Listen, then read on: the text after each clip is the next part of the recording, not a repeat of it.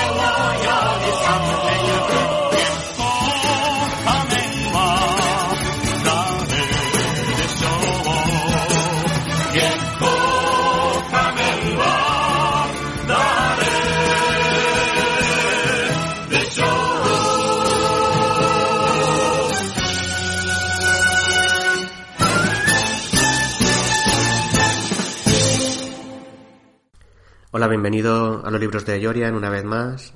Esta vez toca The Walking Dead. Ya sabes que estoy intentando em, desarrollar este, esta serie a través de semanas alternas. Esta vez tocaría el número 7, el episodio número 7, y a este episodio le he llamado El mundo de Douglas. Y comprende los números de cómic de 67 al 85. Haciendo un repaso rápido de la historia para situarnos, vemos el episodio número 1, La caída de Shane,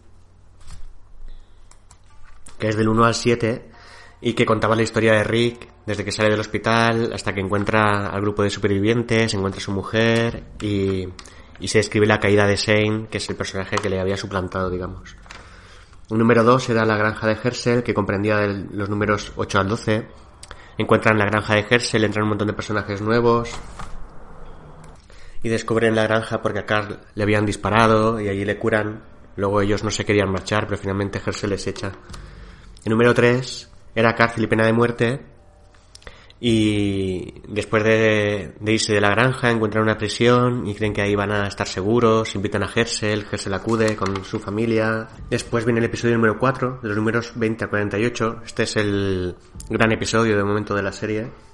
Y es el gobernador. Y aquí entra este momento que todos conocemos tanto y que tanto nos marcó, este personaje tan siniestro, tan malvado, que es capaz de destruir el universo entero si, si, si hiciera falta con tal de, de gobernar sobre algo, de ser el, el, líder supremo. Es un loco, destructivo y profundamente malvado. Destruye eh, el perímetro de la prisión, entra una avalancha de zombies, eso parece que va a ser el final para todos, consiguen escapar algunos, se dispersan y viene el episodio número 5, que son de número 49 a 61 el episodio Locura. En este episodio simplemente intentar recomponerse y conocen a Abraham, Rosita y Eugene. Eh, se reencuentran con Morgan, que era ese padre que, conoció Rick al principio de la serie, ese que estaba era en la casa de sus vecinos, estaba con su hijo y decidió quedarse allí. Y con el paso del tiempo parece ser que su hijo fue infectado, y él se volvió loco y, por suerte los encontró en el momento que ellos volvían a desplazarse, pasaron por allí y los, los encontró y se, incorporó en el grupo. Se incorporó al grupo. Y ya por fin el episodio número 6, Caníbales, que fue el anterior, de 62 al 65, al 66, que ya expliqué que era una especie de alivio para el público porque eh, lo habíamos pasado muy mal con el gobernador y con todo lo que había hecho. Digamos que son desde el número 20 hasta el 62 todas sus acciones y sus consecuencias. Es decir, que prácticamente la serie de Walking Dead se puede decir que es el gobernador. Todo lo demás, lo de antes era como una especie de de precedente o de, de introducción que nos iba a preparar para, para todo esto. Es como llega el gobernador y el fin de los tiempos. Ese, eslogan que vendieron también con el inicio de la serie, que era temerás más a los vivos que a los muertos, toma forma auténtica con, con este episodio del gobernador y, y todo el, el, daño que él ha hecho. Y este decía que era una especie de alivio cómico, porque, bueno, de alivio cómico no, una especie de alivio porque de pronto nos encontramos unas personas absolutamente odiosas, también muy peligrosas, profundamente malvadas, porque son estos caníbales, que iban persiguiendo a grupos de personas, como satélite, un grupo satélite, que iban escondiéndose y siguiéndolos, de vez en cuando capturaban a uno, se lo comían, seguían y los iban siguiendo hasta que se dispersaban y escogían a uno o hasta que acababan con todos, con todos ellos. O a una persona que buscaba ayuda la cogían y cuando se descuidaba se la comían. Bueno, estas personas tan, tan horrendas que hablaban sobre eh, también comer niños, comer mujeres, que sí, que carne más tierna, todo esto que no lo presentaban como algo tan oscuro y, que volvía un poco a meter el miedo al público. Me parecía que, que se iban a enfrentar otra vez a algo terrible y de repente llega la determinación de Rick y es cuando nos damos cuenta, para nuestro alivio, de que quienes han encontrado a un monstruo son ellos, porque Rick, con todo lo que ha visto, con todo lo que ha sufrido y con todo lo que ha hecho, no les teme, al revés, ellos verán el rostro de la muerte cuando le contemplen y Rick eh, se despacha con ellos a gusto y disfrutando cada, cada segundo, torturándolos, alargando su sufrimiento todo lo posible mientras los otros están mirando. Y es cuando los otros, con todo lo malos que eran, tienen la sensación de que se han encontrado con el diablo.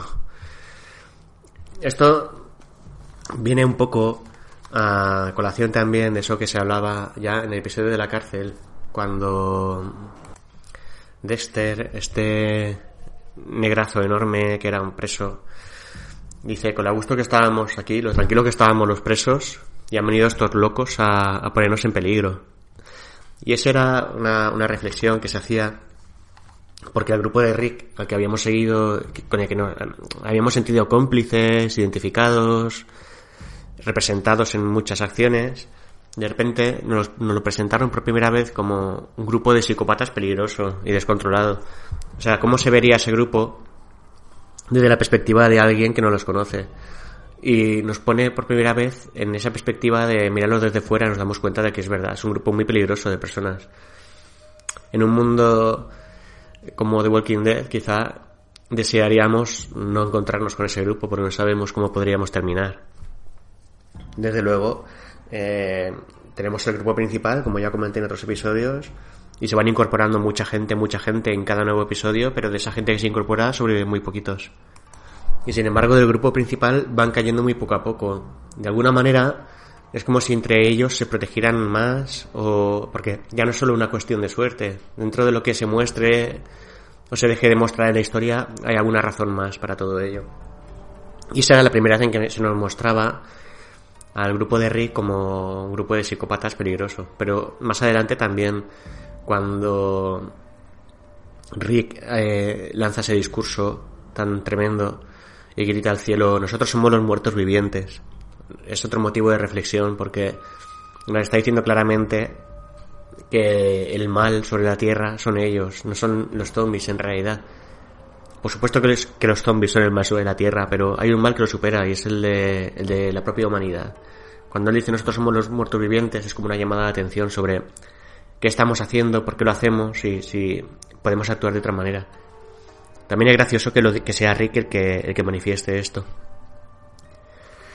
Hablábamos también de la caída de Rick. Ha sido una caída lenta, pero, pero imparable desde casi el principio, que se nos mostraba como un héroe limpio y luminoso, que parecía que iba a guiar la historia como la historia clásica del héroe inmaculado, que salva a todo el mundo, mm, con cuya presencia nos sentimos todos eh, seguros, sabemos que no va a pasar nada, pues no.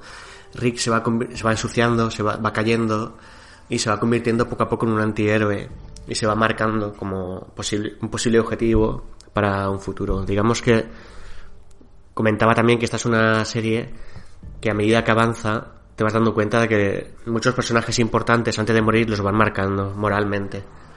El espectador en algunos casos llega a desear la muerte del personaje que va a morir por determinadas eh, eh, acciones que manifiesta.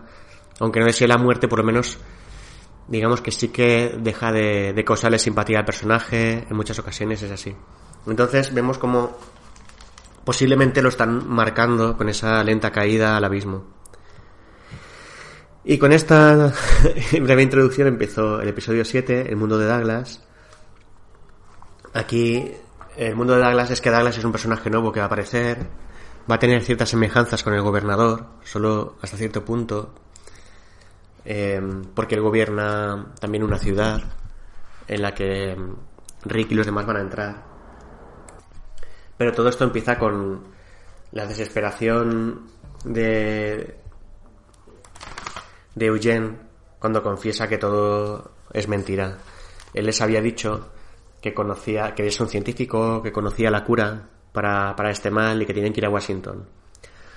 Y al encontrarse ya cerca de, una gran ciudad, de Washington, al encontrarse ya cerca, pues nos encontramos con que Rick quiere usar su, su radio. Él se opone porque solo la usaba él y a distancia, entonces se da cuenta que ni siquiera tiene pilas. Entonces es cuando Eugene confiesa su mentira. Y aquí nos encontramos con lo que intuimos podría ser incluso eh, la muerte de Eugene, ¿no? El asesinato de Eugene.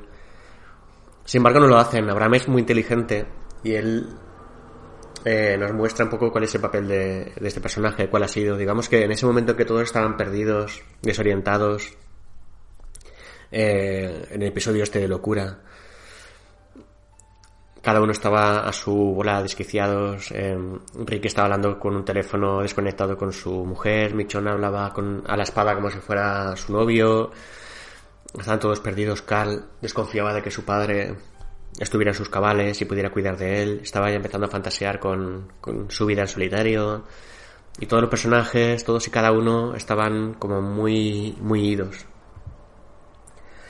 Y, y de repente llega este diciendo que tiene la cura y que tienen que ir a Washington y les da todo su motivo para seguir luchando y además una, un objetivo que es el de desplazarse hasta allí y, también le ocurrió a Abraham lo mismo, porque él ya contó la desgracia que tuvo con su familia, estaba igualmente desesperado, y cuando se encontró con Eugene y le dio ese motivo, digamos que Abraham lo llenó de vida, porque le dio dio un sentido a su vida y por eso se permitió seguir viviendo. Entonces él, cuando se descubre que todo es mentira, digamos que finalmente es perdonado por este motivo, porque con esa mentira ha salvado al grupo. Ha salvado al grupo, les ha hecho desplazarse, les ha hecho salvarse de sí mismos y del entorno. Es un poco difícil de comprender todo esto, pero, pero en realidad es así, porque les dio motivo para vivir cuando no lo tenían en realidad. Y aquí vamos a ver cómo se encuentran con un personaje misterioso, impoluto, limpio, peinado, bien vestido, que parece como como si no hubiera pasado nada, como si viniera de, un universo en el que los zombies no existieran, les tiende la mano y les dice que les va a guiar a una ciudad en la que todo está bien gobernado y, donde hay muchas posibilidades para vivir y ellos sospechan porque vienen del gobernador. Y aquí viene cuando conocen a, Douglas, que es el gobernador de la ciudad.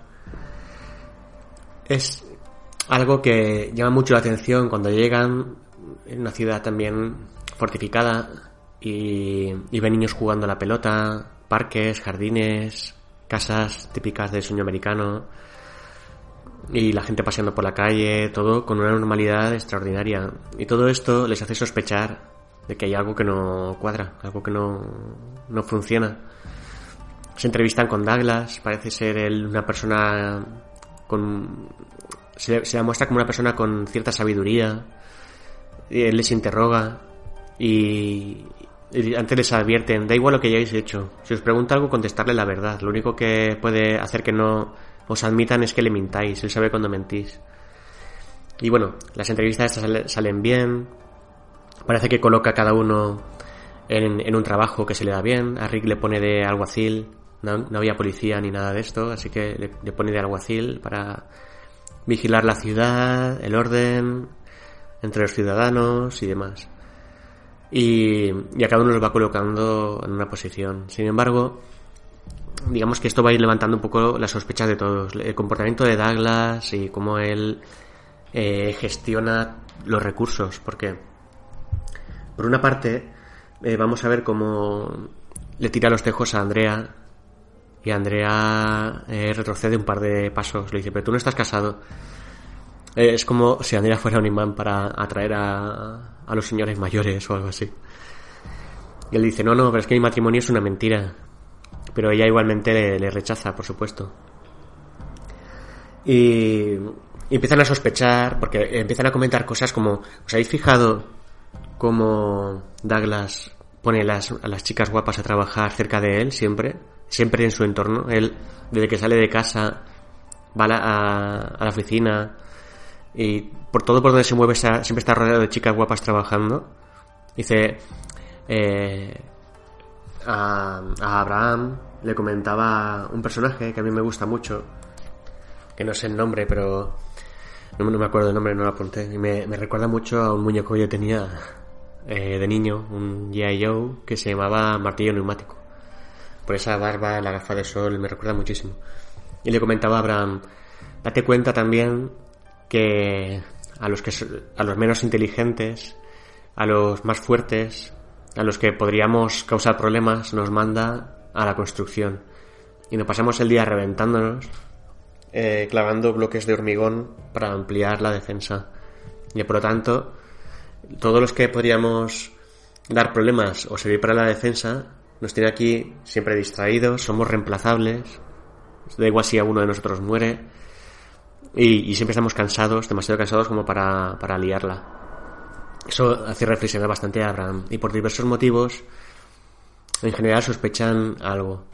También se, se adivina una cierta historia oscura eh, sobre Douglas porque aparece el nombre de un tal Davidson eh, junto con, que junto con Douglas fueron los fundadores de la ciudad y hay algo oscuro en toda la historia de Davidson que no se puede hablar, es como una especie de secreto que no que está prohibido comentarlo y esto hace un poco sospechar a, Rick y los demás. Y, Rick y algunos de ellos tienen un plan para hacerse con las armas, porque una de las cosas que les obligan es a dejar las armas bien guardadas, porque es una sociedad civil y no puede haber nadie armado en la ciudad. Sin embargo, Rick y algunos más tienen armas porque han conseguido un acceso y demás y están preparados. Eh, Rick tiene una frase como ya de un personaje muy enloquecido que dice, no permitiremos que nos, que, que Douglas nos quite esto también. Como si fuera de él y Douglas viniera de fuera a arrebatárselo, cuando son ellos los de fuera que han entrado a, a un lugar pacífico y, y, Rick está dispuesto a, a obedecer a Douglas en todo, pero que en cuanto Douglas tome una decisión equivocada que perjudique al grupo, Rick está dispuesto a tomar el, control como lo ha hecho siempre. Entonces parece que es más como si Rick estuviera esperando un momento para, para tener ese control, ese, ese gobierno, y a lo mejor no sabe ni él, está esperando ese momento porque él no soporta no ser el líder y necesita dirigir el grupo porque si lo dirige él es cuando siente que está a salvo, cuando paradójicamente él es el que decide sobre la vida y la muerte de los demás y por lo tanto quizá el grupo no esté tan seguro cuando, cuando él es el líder. Entonces, eh, a lo tiene un poco como, como un tirano.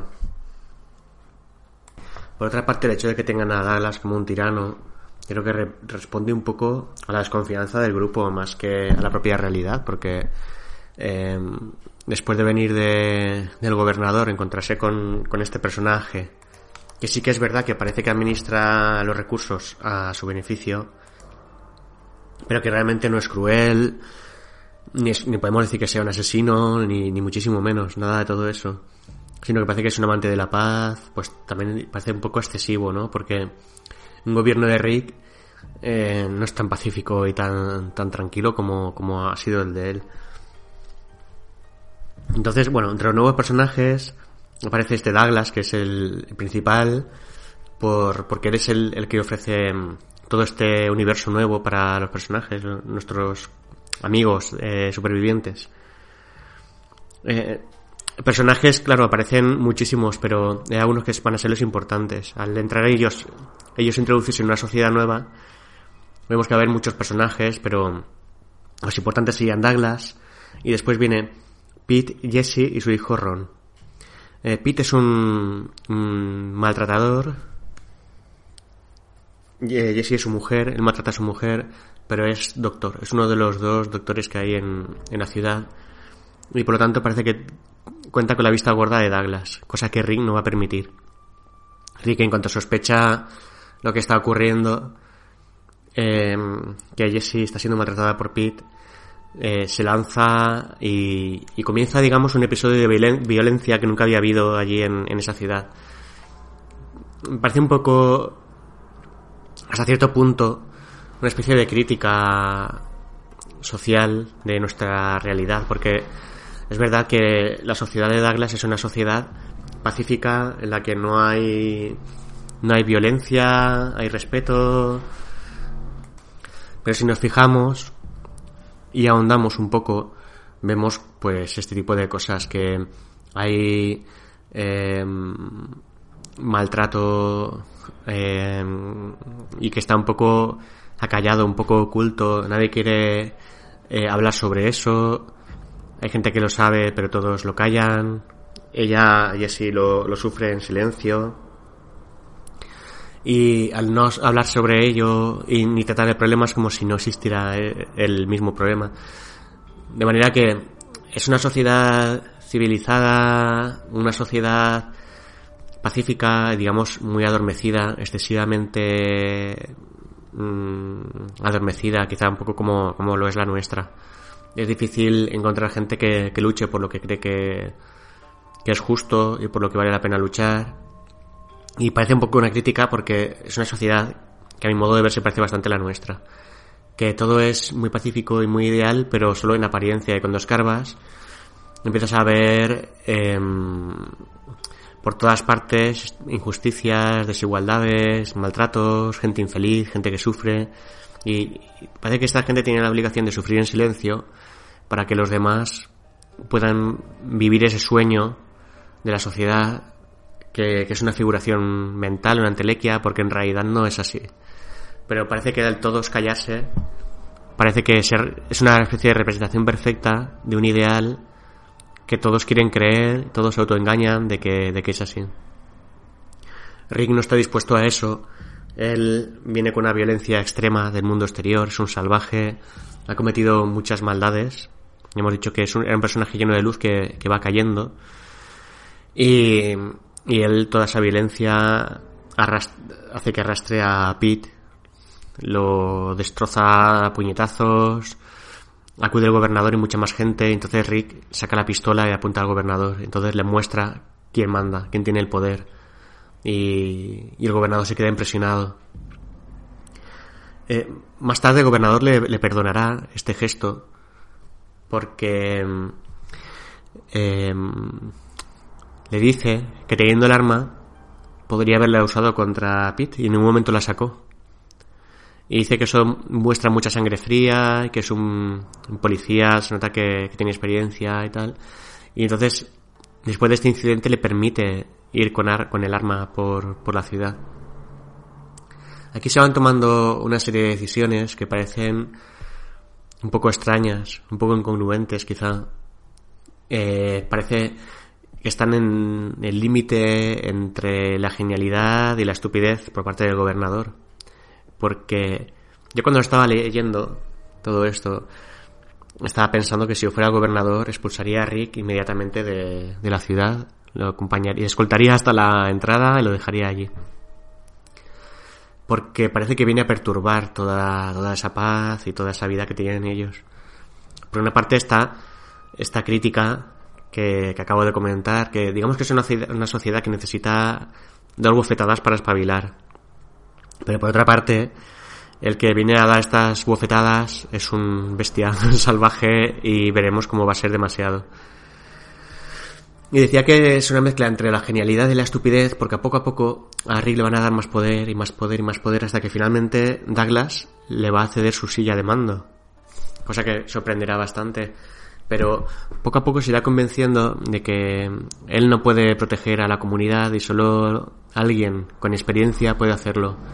Rick es el que se puede encargar de asegurarse de que todas las todas las fortificaciones están en orden, eh, de que hay eh, vigía. Hasta ese momento no se había contemplado la posibilidad de que hubiera una persona vigilando. Eh, y en el momento en que Rick se hace cargo de todo, es en el momento en que saca las armas y abre el armero y empieza a repartir armas para todo el mundo. Todo el mundo que quiera disparar y, y que desee llevar un arma la tendrá. Y claro, esto ya se convierte un poco en el universo perfecto de Rick, que es el, el salvaje oeste, como siempre. Todo esto va a precipitar el desenlace. Y yo estoy intentando describir los personajes, pero es que la descripción de los personajes me lleva a la historia. Y no quiero acabar de contar la historia sin acabar de escribirlos todos. Voy a ir rápidamente. Tenemos a Jessie, que ya he hablado sobre ella, y a su hijo Ron. Ah, bueno, vamos a ver como Pete, humillado por Rick, y, digamos que, que a Rick le apoya a Douglas antes de seguir con el siguiente personaje. Ya he decidido que voy a acabar la historia contándola a través de los personajes. En vez de presentarlos y luego contar la historia, porque ya quedan muy poquitos y, así da mejor. Llegados hasta donde estoy, ha salido así, así que no, no pasa nada. Eh, Pete humillado porque eh, digamos que Douglas apoya a, a Rick en las medidas punitivas para Pete y le hace vivir en otra casa. Y Pete eh, va armado con un cuchillo porque no se sabe muy bien si va a matar a su mujer, si va a intentar matar a Rick o a quién, pero se encuentra con, con Douglas y su mujer y al final acaba apuñalando a la mujer de, Douglas y matándola. Y entonces Douglas vemos como se oscurece su mirada mira a Rick, asiente y dice entonces Rick saca la pistola y mata a Pete. Digamos que es el pecado este que Rick trae consigo, esa maldición que Rick trae consigo, se la ha trasladado a Douglas también. Y, y eso de si matas mueres, eso famoso, que de, lo que hace gala Rick y lo va imponiendo un poco a su criterio, lo ha transmitido, transmitido también a Douglas. Douglas era una persona digamos, justa, pacífica, y ahora es el que también ordena ejecuciones. Y aquí se acerca ya un poco el, el final de, del mundo maravilloso de Douglas. ha sido la corrupción la que ha entrado y lo, lo ha destruido, como, como, veremos. Y no solo contento con eso, eh, Rick ha asesinado a Pete, y en los siguientes números veremos como Jessie se acerca a Rick porque digamos que es un poco el salvador. Ella eh, es otro personaje más dentro de, de, esta serie que parece necesitar la cercanía de un personaje masculino para poder desarrollarse y sentirse segura. Entonces se acerca a Rick y mantiene una relación entre los dos. Llegados a este punto es muy difícil ya, yo creo que sentirse más alejado de la postura de Rick. Con todo lo que ha hecho a sus espaldas, ahora ha asesinado al marido de, de Jesse y en este momento ya está acostándose con ella. Ha sustituido además a su propia mujer por ella. Y, y hay una conversación entre Ron y, y Carl. Ron, el hijo de Jesse. Como ahora están viviendo en la misma casa. Ron, recordemos que es un niño que tenía a su papá y su mamá y su mamá tenían problemas, por supuesto, y problemas serios y vivía, como ya digo, en una sociedad en la que su mamá no era importante, porque recibía malos tratos pero nadie la apoyaba. Pero dentro de esa tragedia, digamos que él vivía allí y de repente ha visto como un señor llega, le pega una paliza a su papá y luego otro día lo mata con un disparo en la cabeza. Y, si, y ese señor se acuesta con su mamá en la misma casa y trae a su hijo y su hijo es un tipo muy adusto con un sombrero de vaquero, una pistola al cinturón y que da miedo porque ese niño Cal da mucho miedo, da más miedo que los niños del maíz. Y, un día Ron abre la puerta por la noche y se ve esa figura oscura y da un poco la sensación de que Ron va a matar a Cal, pero Cal le, le, le desafía desde la cama y Ron se da cuenta de que Carl en un segundo lo mataría. Y simplemente Ron se, se derrumba Y dice, ¿por qué mi papá es un asesino y tu papá es un héroe? Si tu papá ha matado a mi papá. Y Cal simplemente le contesta, así son las cosas. Y Ron se tiene que conformar con eso. Como estamos dejando tan de lado en esta serie, se deja tan de lado a los niños y los sentimientos de los niños, yo quería un poco incidir en el sufrimiento de este crío. Y en la poca humanidad que hay en los personajes que rodean a los niños. Porque no sé en qué clase de universo enfermo eh, la madre de este niño se iría a vivir y se acostaría con la persona que ha asesinado a su padre. Ya no eh, teniendo en cuenta las circunstancias de ella, sino teniendo en cuenta las circunstancias de, ella como madre protectora. Eh, al niño lo desestabiliza muchísimo y vemos como este niño va a ser muy maltratado a lo largo de, de, esta, de este número. Después tenemos a Spencer, es el hijo de Douglas, es un personaje muy odioso. Él también le tira los tejos a Andrea, padre e hijo unidos por una causa común. Y este sí que está cerca de conseguirla. Em, digamos que porque es muy pesado. Ella no parece muy abierta a tener ninguna reacción con nadie después de lo de Dale. Pero claro, ha llegado carne fresca a la ciudad y los que no estaban emparejados buscan emparejarse rápidamente antes de que alguien se les adelante. Y aunque Andrea es reacia, porque en realidad ella ha llegado a un sitio donde hay mucha gente y no tiene prisa, eh, no, sabemos si más adelante lo desearía o no, pero parece un poco reticente, pero por pesado, este consigue acercarse. Consigue acercarse lo suficiente hasta que muestra a Andrea lo, lo mezquino que es. Entonces Andrea lo rechaza para siempre. Hay una situación de peligro más adelante que, que, ahora explicaré. Pero que se encuentran ambos en una posición en la que pueden volver para ayudar al grupo o pueden huir. Y él le propone abandonar a, toda la ciudad a su suerte y marcharse con ella. Y ella le mira con desprecio y le dice que nunca jamás vuelva a dirigirle la palabra o algo así. No se puede decir que Spencer esté enamorado de Andrea, no ha pasado, no han convivido el tiempo suficiente y no se muestra así. Se muestra como que es su elección. Él necesita una mujer y ha elegido a Andrea. Y él, digamos que antepone su necesidad de vivir con una mujer y hacer las cosas que se hace con una pareja a la vida de todos los demás y a su propia existencia dentro de una comunidad. Eso es algo que a ella le irrita profundamente. Por otro lado tenemos a Denise, que es eh, la otra doctora, y, a Hate, que es el conseguidor, digamos que es como el Glenn de la ciudad. Es un personaje que se parece mucho, solo que eh, digamos que Glenn es asiático, no se sabe muy bien su procedencia, pero se, adivina por sus rasgos. Y este es negro y tiene em, unas trenzas en el pelo. Es un personaje muy, muy gracioso. Y los dos se parecen mucho. Los dos hacen correrías juntos, y necesitan conseguir una medicación para, para otro personaje que había sufrido un accidente y lo estaba pasando francamente mal. Entonces van a la ciudad a conseguir medicación y se encuentran con un grupo de supervivientes. Ellos siempre hacen gala de que cuando encuentran supervivientes los observan y depende de cómo se comporten los juzgan si son personas buenas o personas malas. Y si son personas buenas o si creen que lo son los invitan a, a unirse a ellos en la ciudad.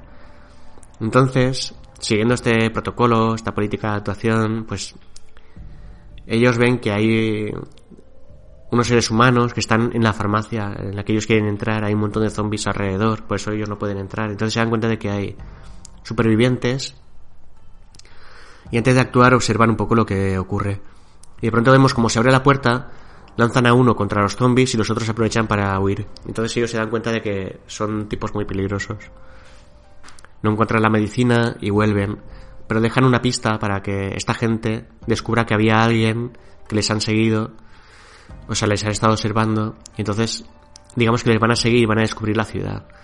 Y, y esto va a llevar a una situación parecida a la del gobernador en la cárcel.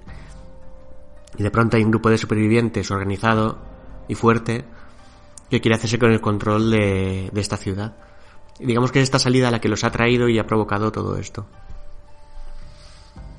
volvemos otra vez a plantearnos todo esto de que si se está más seguro en un lugar organizado o, por ahí vagando a, sus anchas. Y hemos visto las dificultades de cada una. Seguramente si tienes una plaza fuerte tendrás que defender de otros humanos, lo cual es muy complicado, muy peligroso. Y si vas a tus, vagando por ahí tendrás unas dificultades también muy poderosas porque no tendrás alimentos, te vas a enfrentar siempre, en este caso los zombies que van a ser un problema real, porque no podrás descansar en ningún momento, te encontrarás con las hordas, cada vez se van juntando son más. Y te vas a encontrar también con grupos de supervivientes, como el tema de los caníbales, que son dañinos, y también con batidas de otra gente que pueda vivir en una ciudad y te acaben atrayendo, como en el caso del gobernador, que los cogieron para llevarlos allí a los juegos y sacrificarlos y todo esto. Entonces, digamos que es muy difícil eh, decidir qué, qué opción es la más segura. Y pero volvemos a encontrarnos con esta, con esta decisión. Digamos que aquí la historia se vuelve un poquito repetitiva, porque ya empezamos otra vez con lo mismo. Y, y hace preguntarte un poco si, si se inventarán argumentos más originales en el futuro o ya todo va a ir en, en arreglo a estas dos premisas o te desplazas si tienes este problema o, o te quedas en un sitio y tienes otro problema. Pero claro, aquí yo creo que ya se impone el tener que innovar a algo. Ya se ha hablado de lo de las hordas, pero no es suficiente. Por lo, por lo visto, de momento no es suficiente. Tenemos a Tobin, eh, que es el chico que les recluta, y Nicolás, que es eh, su pareja, son ambos son parejas, son homosexuales.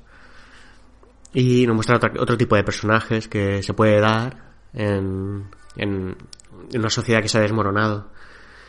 Y por otro lado tenemos a Holly, que es, digamos, una chica que también es, una, una, mujer de acción, digamos, y la han encargado también en, la escuadra de, de construcción. Hay un momento al principio de, este número, en el que es cuando están manteniendo esa conversación en la que Abraham empieza a sospechar de, Douglas y de su forma de distribuir a la gente a su antojo, en la que ella es sorprendida por algunos zombies, y entonces el jefe de la, de la cuadrilla ordena una formación y todos se, se unen entre sí, dejándola a ella al margen y protegiéndose solo ellos. Entonces Abraham dice, ¿qué coño formación? Y Abraham se lanza con sus armas y acaba con todos los zombies y la salva la vida. Ellos se quedan como eh, petrificados, como diciendo, ostras, ¿pero qué has hecho? Si, como no considerando que salvar a la persona que se quedaba em, atacada, como no considerando que esa persona que sufría ese ataque eh, no considerando que, ayudarla fuera una opción, sino que era salvar al máximo número de, personas del grupo.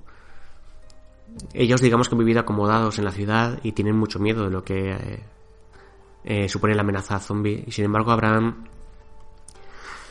con sus manos desnudas, es capaz de, exterminarlos a, pares, ¿no? Digamos, es una forma de hablar, una expresión. Pero le salva la vida y eso le cuesta una humillación al jefe este de, de, la, de la cuadrilla y también le supone el ascenso de Abraham a, dentro de, esta organización, a, digamos, al nuevo jefe. Pero también supone que esta chica, Holly, se convierte en la nueva, la nueva novia de Abraham, sin tener en cuenta a Rosita. Y digamos que Abraham em, está jugando como a dos bandas. Le sigue el juego a Rosita, pero se acuesta con Holly. Más adelante Rosita le hará ver a Abraham que, conoce toda la historia y todo lo que está ocurriendo. Entonces me he equivocado, la pareja eh, de homosexuales no son Tobin y Nicolás, son Eric y Aaron. Vale, estos son los personajes nuevos. Entonces, como decía, gracias a esta incursión de Glenn y de, y de Hate, se encuentran con que un grupo de personas, llamémoslas malvadas, aunque habría que entrar ¿no? dentro del grupo y conocer su historia, igual que, con la de Rick, ha conocido la existencia de, esta ciudad y quieren ir a tomarla. Y nos encontramos con una historia muy similar a la del gobernador. Llegan a las puertas y, y piden entrar, amablemente. o entramos, o nos invitáis a entrar y nos dais todo, o arrasamos y, lo perdéis todo. Entonces Rick le dice, pero ¿acaso no es la verja lo que queréis? dice, no podéis eh, destruirla porque, porque es lo que queréis. Sí, en la verja todo esto no tiene, no tiene valor para vosotros. Digamos aquí, este grupo se muestra un poco más sensato que el del gobernador, aparte de que se muestra muy superado, porque el gobernador sí que es verdad que a los suyos los mandaba a través de una disciplina muy férrea y a través de mentiras. El gobernador transformaba la realidad, les hacía ver que era un grupo de asesinos, que cuánta gente había matado, que les iban siguiendo, que ellos tenían que vengarse, que fíjate tú, que ellos vivían en la cárcel y no los dejaban vivir con ellos, que ellos iban a morir todos si no conseguían la cárcel. Entonces digamos que apelaba un poco a los buenos sentimientos de la gente que le seguía para que lo obedecieran ciegamente. Entonces era un mentiroso. Y en este caso no ocurre igual. En este caso, digamos que se se usa la necesidad de ellos como el motivo de, la acción. Y llega un momento en que antes que la necesidad eligen la supervivencia, sobre todo cuando empiezan a llegar disparos de no se sabe de dónde, porque tenemos a Andrea, la grandísima tiradora, acertando cada uno de los blancos que se propone. El jefe es uno de los primeros en caer y, así acaban con todos y finalmente se dispersan. Pero digamos que todo este ruido ha atraído a, a una grandísima horda de zombies que va a conseguir el, desenlace, digamos, el final de este universo también, como ocurrió el final de, de, la cárcel. También es esta una historia con muchos números, igual que el de el gobernador, y los zombies van a llegar a una marea, ellos intentarán al principio someterlos, pero las, las defensas caen y toda la ciudad va a llenarse de zombies y tendrá que salvarse cada uno como pueda, igual que ocurrió en la otra ocasión. Y aquí tenemos dos lecturas. Eh, un poco, invitar un poco la reflexión. Tenemos una ciudad que funcionaba estupendamente, que los niños jugaban en, en los parques. Había parques, eh, árboles, jardines, em, muchas casas al estilo americano, tenían paneles solares, electricidad, agua caliente. Digamos que en un, universo posapocalíptico no les faltaba de nada. Em, también tenía sus cultivos, todo perfecto. Era una sociedad que tenía sus defectos, como lo tienen todas. Y cosas que mejorar, por supuesto. Pero era una sociedad, que ya es mucho decir en este universo tal y como lo estamos viendo. Aquí hay dos opciones. Ha llegado el grupo de Rick, justo a tiempo del desastre y les ha salvado, porque ha llegado antes de que todo se, se venga abajo, de que este grupo los descubra, porque ¿qué habría pasado si hubiera llegado este grupo armado sin que sin que nadie pudiera manejar armas allí, estaban todas guardadas en un armero y además nadie tenía experiencia eh, disparando. Pues no sabemos, lo, no sabemos lo que habría pasado, pero no sería bueno. Y ellos les han salvado. Esa es una, una visión. Pero la otra es que es la llegada del grupo la que les ha condenado. Porque em, si nos damos cuenta, el disparo de Rick a, a Pete es lo que atrae a, a, a toda esta gente, ¿no? A, a, los bandidos. Ellos sabían que había un grupo cerca habían, a través de, seguimiento que les habían hecho y todo esto, sabían algo.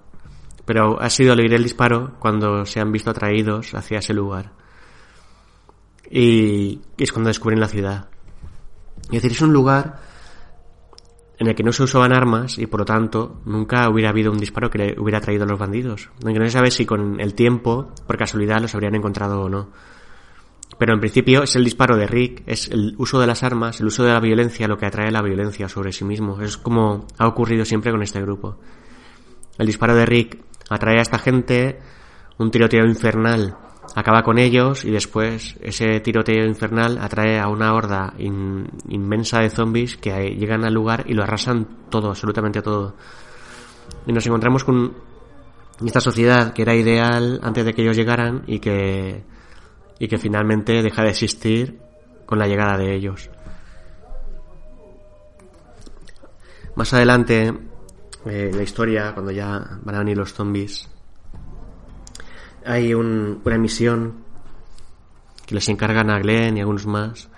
Y Glenn tiene un oscuro presagio que hace sufrir mucho al público. Dice, no voy a sobrevivir a esto, lo sé. Y tiene la mirada muy oscura. Él está convencido de que va a morir próximamente. Finalmente no será así, pero hace un poco pensar lo que pueda ocurrir en el futuro. En este tipo de obras, un presagio así suele, suele cumplirse de alguna manera. Es una especie de maldición. Bueno, han llegado los zombies, hay algunas, se han abierto brechas en el perímetro y han entrado por todas partes. Y aquí viene la caída mm, más profunda de Rick, el abismo. Yo creo que después de esto ya no puede haber ambigüedades acerca del papel de Rick en la historia. Digamos que él recuerda aquella vez que se frotaron con restos de cadáveres de zombies y frotaron sus cuerpos para pasa inadvertidos entre ellos, cuando hizo eso con Glenn, en el primer número, en el primer episodio.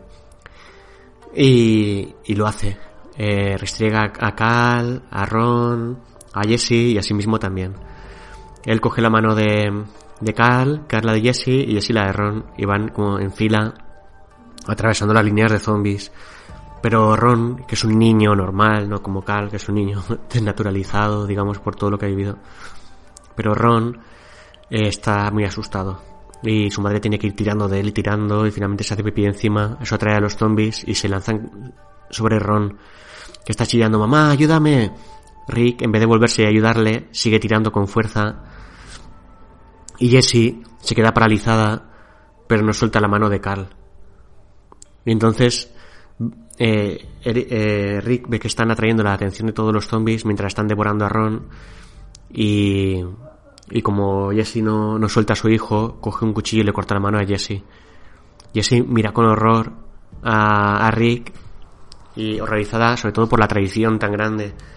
Fíjate que ha asesinado a su marido, se ha acostado con ella, ha dejado morir a su hijo y ahora le corta la mano a ella para sacrificarla y poder ellos salir de allí.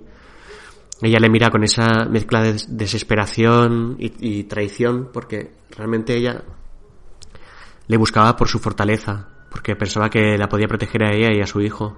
Y es ahí devorada en ese mismo momento por todos los zombies mientras eh, Rick tira de su hijo y lo salva de la situación esta. Y vuelve a mostrarse otra vez lo mismo. Como él es capaz de sacrificar a cualquiera y como nadie le importa nada lo más mínimo con tal de salvar primero su círculo más pequeño, luego el más grande, luego el siguiente y como tiene muy asumido que personas en determinadas circunstancias sobran de la ecuación, cuáles son sacrificables, etcétera. Todo esto que ha manifestado desde siempre y cada vez más y más acentuado, ahora digamos que alcanza el grado máximo. Es como una traición demasiado grande que hace a mí me hizo odiar profundamente a este personaje. No queda dudas de que está absolutamente manchado. Eh, es un antihéroe, entonces no sé si, si va a seguir y seguir y seguir hasta convertirse en un nuevo gobernador, digamos, en cuanto a maldad y, y, lo despreciable que es, es que se le está manchando y manchando y manchando y preparándolo en bandeja para su, una especie de, de sacrificio sublime para, para la obra. Parece que está todo perdido, parece que van a morir. Eh, hay la esperanza de alguna salida como, como la otra vez en la cárcel, pero de repente vemos como hay una salida heroica de Abraham y Rosita, armados, y Rick, Michon, junto con Abraham y Rosita, se, se convierten un poco en los héroes, empiezan a exterminar a todos los zombies y digamos que consiguen asegurar la, la zona y acabar con, con esa amenaza. Toda esa horda de zombies finalmente ha sucumbido. Y ante todo ese, ese desastre, ese caos, lo que ha podido suponer el final de todo una vez más, Rick en ese momento se da cuenta de que juntos han conseguido acabar con, con toda esa horda de zombies que eran muchísimos. En, en, la prisión, cuando intentaron todos huir, casi todos murieron, pero aquí, de repente, cuando deciden hacerles frente, en ese momento, es cuando los ponen a raya. Mientras estaban huyendo, ha ocurrido la muerte de Ron, la muerte de Jesse, la muerte de mucha gente, porque estaban cada uno intentando salvarse a sí mismo. Entonces Rick parece darse cuenta de que cuando se unen y luchan juntos es cuando los zombies dejan de ser una amenaza y se convierten solamente en una pequeña dificultad. Entonces digamos que en este momento lanza un discurso, un pequeño discurso cargado de esperanza y buenos sentimientos, mm, después de lo que él ha hecho. Y también hace una negra eh, afirmación. Dice, creo que Cal va a morir. Esto junto con lo de Glenn, digamos que pone un poco la piel de gallina al público. Este sería el último punto de, de este número, el mundo de Douglas, del 67 al 85. Y hemos visto ese mundo idílico cuando ellos lo tomaron y cómo lo han destruido absolutamente. Aunque finalmente han conseguido salvar los restos y sobre, sobre esos restos parece que van a intentar levantar otra vez eh, una reconstrucción, como dice Rick, restablecer la civilización. Parece ser un, deseo demasiado ambicioso, ¿no? Pero bueno, de, de determinada forma parece que alberga el, el, la el desarrollar lo que había hecho Douglas, crear todo eso desde cero. Ha tenido que, digamos, destruirlo para querer volver a construirlo y a su manera, digamos. Podríamos decir que, que es algo así. Vamos a la lista de supervivientes. Bueno, primero han muerto Spencer. Spencer es eh, el este que seguía a Andrea, que era el hijo de, de Douglas. Ha muerto Dennis, claro, lo normal, eh, que casi todos los personajes nuevos que entran mueren y solo muy poquitos se quedan. Ha muerto Hage, ha muerto Nicholas, Holly, Eric y Aaron. ¿Vale? Y tenemos como supervivientes a Rick, eh, supervivientes del primer grupo, ¿eh? De los que eh, estaban desde el primer episodio con nosotros. Rick, su hijo Cal, Glenn, Andrea y Sofía, que es la niña. Estos cinco personajes son los que vienen todavía desde el primer grupo. Después de la segunda oleada de personajes, que eran todos los de la granja de Hersel, solo queda Maggie. De la tercera oleada, solo queda Michon. De la cuarta oleada no queda nadie. Y de la quinta tenemos a Abraham, Rosita, Eugene y el padre Gabriel.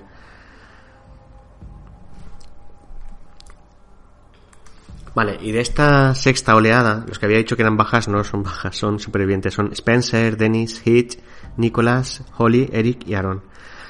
Dos, tres, cuatro, cinco, seis, siete personajes que se suman. Vale, os había contado como bajas, porque tengo aquí una lista, pero no, no. Estos son supervivientes también. Las bajas son Pete, Tobin, Morgan, Jesse, Ron y Douglas. Así empezamos este episodio con 12 supervivientes, un grupo de 12, y lo terminamos con un grupo de 18 supervivientes, aumentado considerablemente. En la caída de Shane eran 18, sobrevivieron 15. En la granja de Hersel sobrevivieron 21. En el 3, cárcel y pena de muerte, sobrevivieron 18. En el 4, sobrevivieron 10, el gobernador. Claro, es que después de esto. En el 5 eran 13, locura. En el 6 de caníbales eran 12.